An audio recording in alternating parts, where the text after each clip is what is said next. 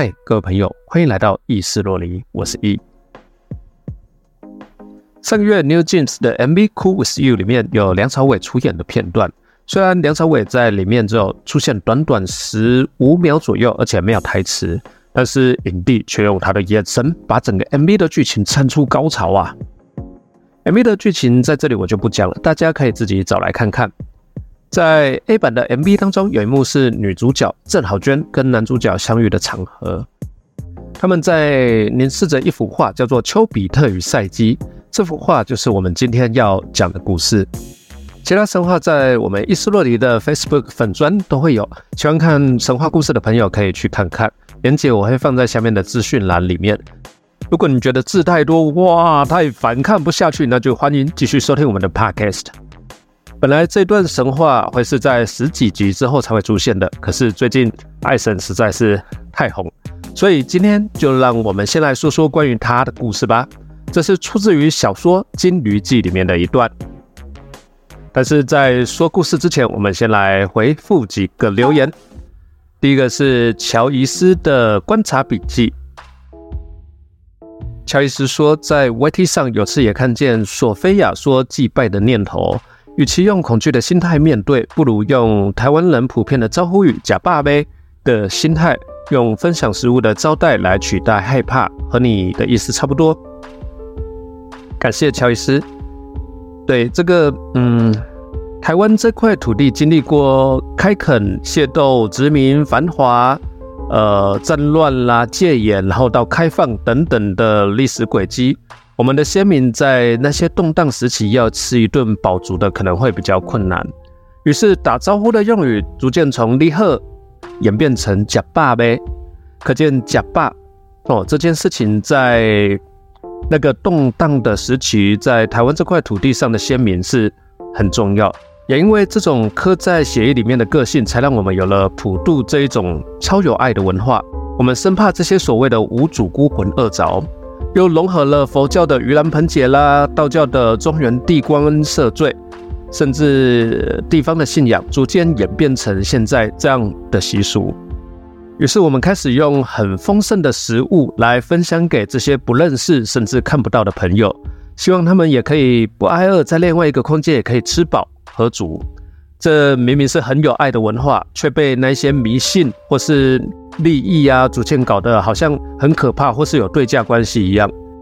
我们一旦脱去那些加油添醋、那些迷信的迷雾和金钱利益的包装，就会看到我们有很多在地的信仰文化和习俗，那些单纯美好和那一份文化底蕴里面所暗藏的爱。接下来是苏三妈的天堂路，他说：“我前几天也刚想到，前几年先生的阿妈刚离去的时候，两个孩子还小，先生是长孙。”长辈虽然平常人很好，但是有一些习俗还是希望能够做到。那几天，我觉得真的还蛮难进入缅怀的心情，只能被顾小孩的疲累所包围。然后也会觉得这些习俗虽然有它原本的心情和意义，但对于有小小孩的我们无法弹性操作，让人觉得真的不知道该说什么了。妹妹当时手还被香烫到，因为香就固定放在大厅的地板，很容易就碰到。而我们也是累得无法时时刻刻都盯着。感谢苏珊妈咪的留言。有时候我都觉得习俗啦、规定都是人自己定出来的。我们把亲人的爱还有尊重放在心里面才是最重要的事，不然仪式一堆。哦，做的很隆重，很很复杂，一式一堆，但是心里面不开心，这样不是本末倒置吗？接下来是 Dina 的幸福旅程。Dina 说，觉得这个分享好棒，让我有点改观了。不然真的觉得一堆习俗都很奇怪。还有什么要花钱送走祖先的法事？因为祖先业障太重，无法投胎，所以后代子孙不帮忙，就会一辈子不顺。感谢感谢 Dina，我们不顺跟祖先有没有直接的关系，我不会懂，但是绝对跟自己有关系，所以我们要更努力的来提升自己，让自己有更好的选择，做最好的决定，也让自己有足够的知识含量，不让自己被恐吓或是被这些迷信所遮蔽了。所以不用被这些恐吓、被这些迷信所绑架了。我们最重要是要努力提升我们自己，然后让我们自己有足够的知识含量，自己有更好的决定权来做最棒的决定，提升自己。这样我们好了，我相信祖先也一定会很开心、很乐意。好，那就让我们开始今天的故事：丘比特与赛姬吧。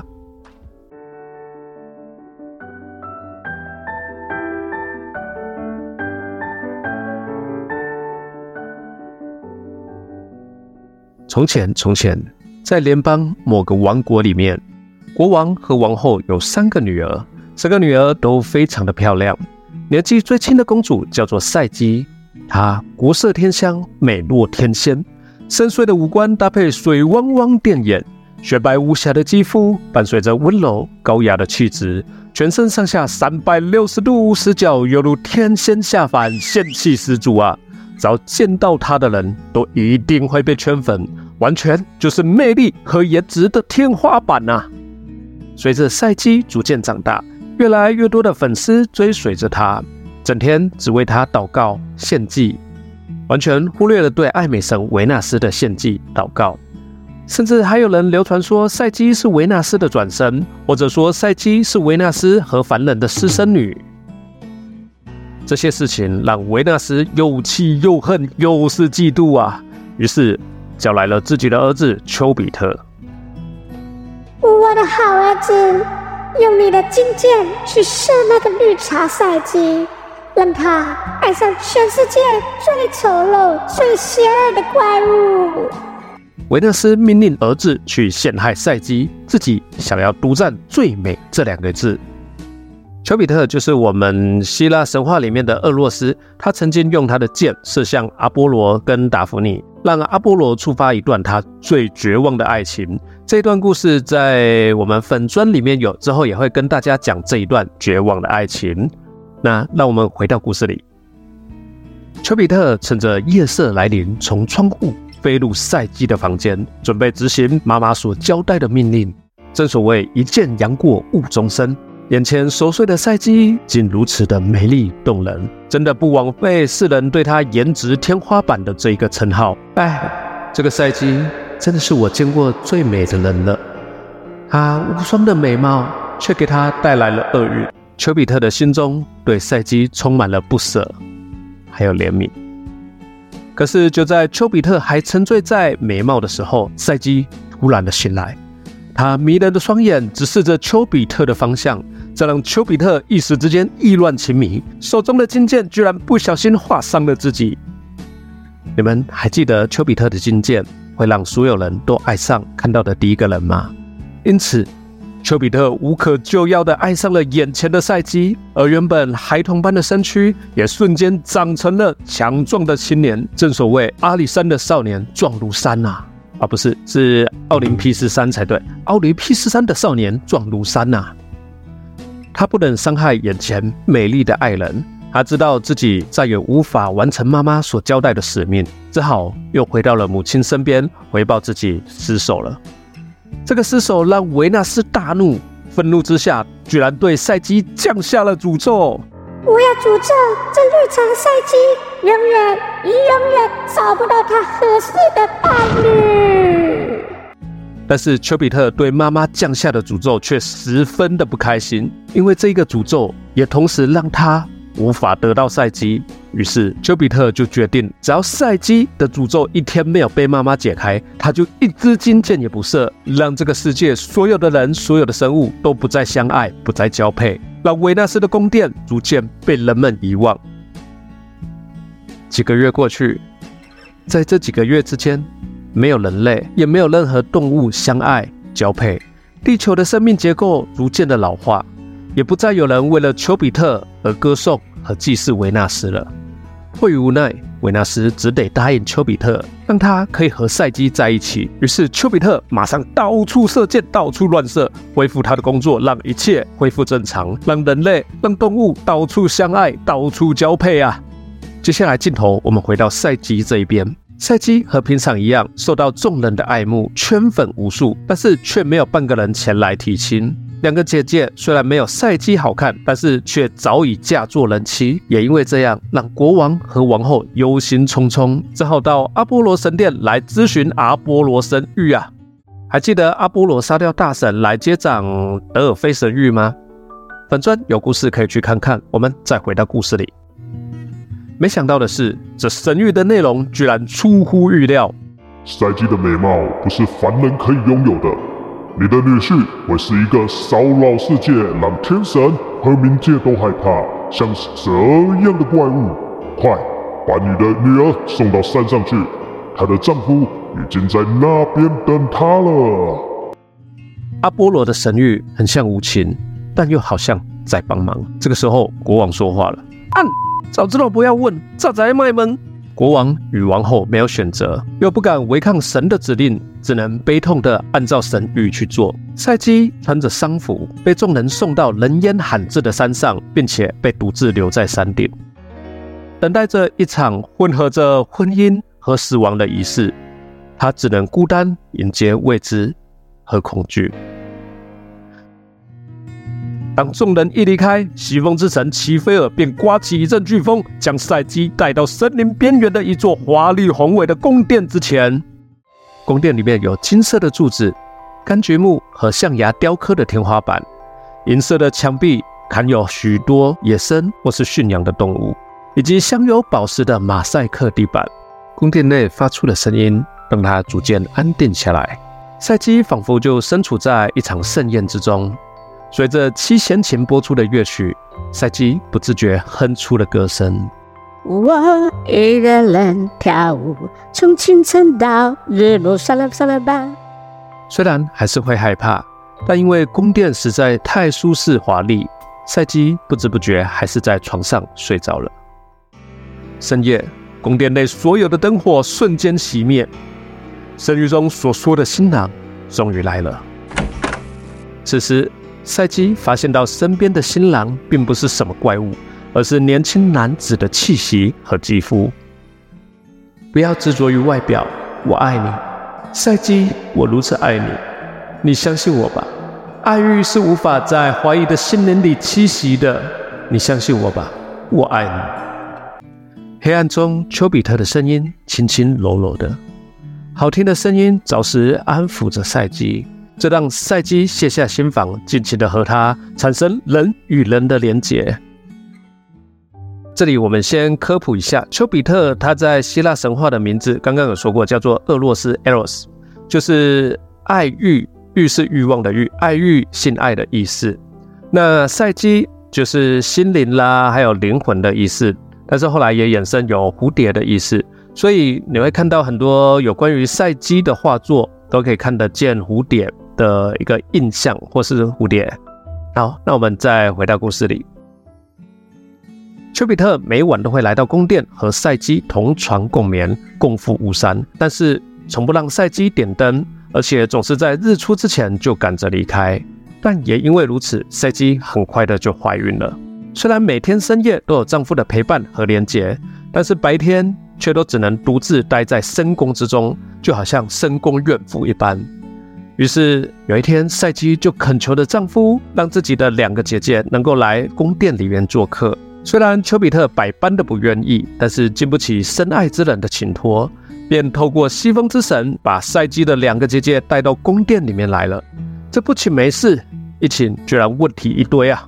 两个姐姐看到赛姬居然住在如此豪华的宫殿，还能穿着精品品牌的礼服，过着贵妇的生活，于是心生妒忌，想用当初的神谕来揭露赛姬丈夫的身份，用这样的方式来刺激她，破坏她的幸福。大姐一脸阴森的对着怀孕的赛姬说：“神谕不可能骗人，你老公他一定是怪物。”等生下小孩之后，他就会把你们一起吃掉。二姐更是不怀好意，加油添醋，带着姨母笑看着赛姬，说着：“你呀，今天就在床下藏一把刀和一盏灯，趁他在熟睡的时候，用灯照亮他。如果你看到是怪物，就赶快手起刀落，手起刀落，看到他血流成河，这样你就可以安全了。而单纯的赛基居然也相信，也跟着照做了。当晚缠绵过后，想要查清真相的赛基从床下拿起灯，照耀着丈夫的面容。但是在火光摇曳之下的，并非什么怪物，而是丘比特他俊美的脸庞。此时的赛基心中又是痴迷又是震惊，自己居然拥有天才老公。在这个痴迷当中，一个不注意，手指居然被丘比特旁边的金剑划伤了，也因此深深爱上了眼前这个拥有俊秀脸庞、结实身躯的少年。当赛基正要低头吻向心上人的时候，居然一个不小心将一滴灯油溅出来，洒向丘比特的肩头。按，丘比特肩膀被烫伤而惊醒。转头看见赛基手上拿着油灯，还有刀子，心里瞬间明白发生了什么事情。赛基，这难道是你对我们爱情的回报吗？走吧，我们将永远的分离，因为爱欲是无法在怀疑的心灵里栖息的。丘比特眼眶含泪，失望又是痛心的对着赛基说。说完，马上转身化为流星飞去，划破夜空，只留下悔恨莫及、不停流泪的赛基。当赛基的眼泪落到地上时，他才发现脚下已经变成荒土，那华丽的宫殿早已不知去向，只能悲痛万分，跪坐在地痛哭。不知道哭了多久，赛基狠狠做了一个决定，便起身往城市的方向走去。他。要挽回自己的爱情，赛基就这样走着，在快要下山前的河畔遇到了牧神潘。潘听了赛基的故事之后，非常的感动，只告诉他说：“你的丈夫其实是爱神丘比特。”这让赛基有个目标，更好去寻找丈夫。进了城之后，赛基先后拜访了两个姐姐，并且告诉他们自己丈夫真实的身份就是丘比特。这一天，更使得两个姐姐妒性大发，不停的逼问他说要怎么样才可以去丘比特的宫殿。哦，我是在当初那个山上满怀绝望的跳下山顶的时候，被西风之神送到丘比特那里去的。赛基边讲，脸上边带着笑意看着姐姐。而这两个姐姐心想，小妹可以，我也可以，就满怀期望的跑上山顶，并且开心的往下跳去。但是，西风之神并没有接住他们。赛基天南地北的到处去找寻丘比特，无意间来到一座狼藉一片的神殿，便好心的动手收拾。收拾完后，女神克瑞斯现身，并且告诉他：“解铃还需系铃人，你要去找问题的根源维纳斯才对啊。”而朱诺神殿的朱诺女神同样也这样告诉赛基。赛基在无计可施的状况下，只得上门拜访维纳斯女神了。维纳斯看到赛基进入神殿，整个血压又再度飙高。哟，你也不想要把泡尿照照，自己那是什么模样，还敢进来我的神殿？不怕玷污了我的神殿吗？啊，要看丘比特是吗？可以呀，完成我的几个任务，我就让你见他。话说完，便将赛基交给他的两个女仆忧郁还有悲伤。两个女仆不断鞭打和虐待赛基，撕开她的衣服，并且嘲笑她怀孕但是找不到老公，实在有够丢脸。接着又丢给她一袋混杂着小麦、大麦、罂粟籽、鹰嘴豆、扁豆的种子，要求她要在黎明之前要把所有的种子都分门别类挑选分类好。赛基为了爱情，只得一概承受。急着马上低头挑选种子。当维纳斯女神离开的时候，一只善良的蚂蚁觉得赛基好可怜，于是他召集了同伴，便帮他完成了任务。维纳斯得知赛基居然完成任务，马上又交给他第二个任务——拔金羊毛。这只金羊在河的对岸吃草。正当赛基准备要渡河的时候，河神突然出现，并且告诉赛基说：“哎。”这里唔通去啦，这个你不要去啦。这只金羊哦，脾气非常的暴躁，而且会攻击靠近它的人呢。你啊，你要等到中午，这个羊羊吃完草去树荫下睡觉的时候，你再去草地捡这个金羊掉落的毛就好了啊。哦。于是这个任务就这样轻松的完成了。得知任务又完成了，维纳斯简直怒气冲天，丢给了赛基一个水晶瓶子，要求他去装斯提克斯河和科基托斯河这两条冥河所喷出的黑水。但是当赛基到两条冥河的发源悬崖的时候，却发现这里居然有一只巨龙在守护着啊！赛基心想，单凭自己怎么可能赢得过龙啊？正在烦恼的时候，朱比特远远的在奥林匹斯山上看见，哇，有妹子有危险呐！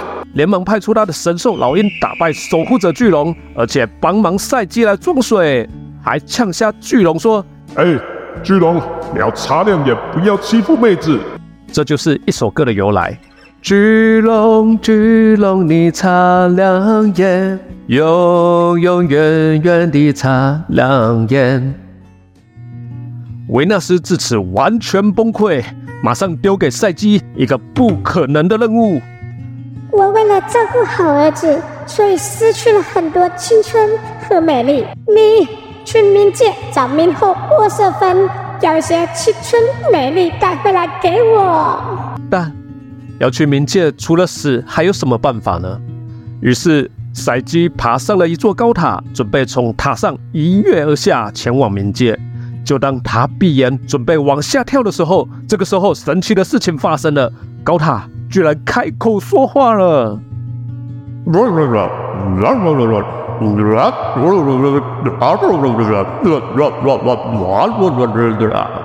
翻成人类的语言是说，冥界的入口在希腊泰纳罗斯，你从那里进入冥界就可以了。要下塔出发的时候，记得到我的塔内带两个银币，还有一些面包再去啊。赛基就这样照着高塔的指示来到了冥界入口。并且给了船夫卡隆一枚银币，然后成功的渡过了冥河，见到了冥后啊！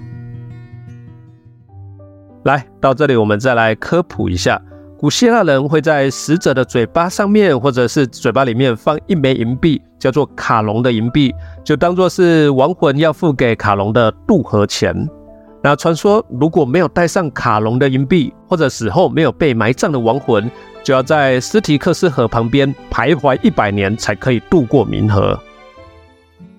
然后波瑟芬听了赛基的故事之后，也很阿萨利的答应要求，给了他一个非常华丽的木盒。在离开冥界的时候，赛基把带来的面包扔给了看守冥界门口的三头犬克尔伯洛斯，得以安全而且顺利的离开。离开冥界之后，赛基实在无法抗拒这盒子里面装的青春和美丽。也对，有哪个女人不对青春美丽所诱惑，又想要丘比特在见到自己的时候可以更青春、更美丽？于是他做了一个决定，他决定要从木盒里面拿一点出来敷在脸上，然后再去见心上人丘比特。这一开没有看到什么青春和美丽，只有睡眠。睡眠跑出来包围着他。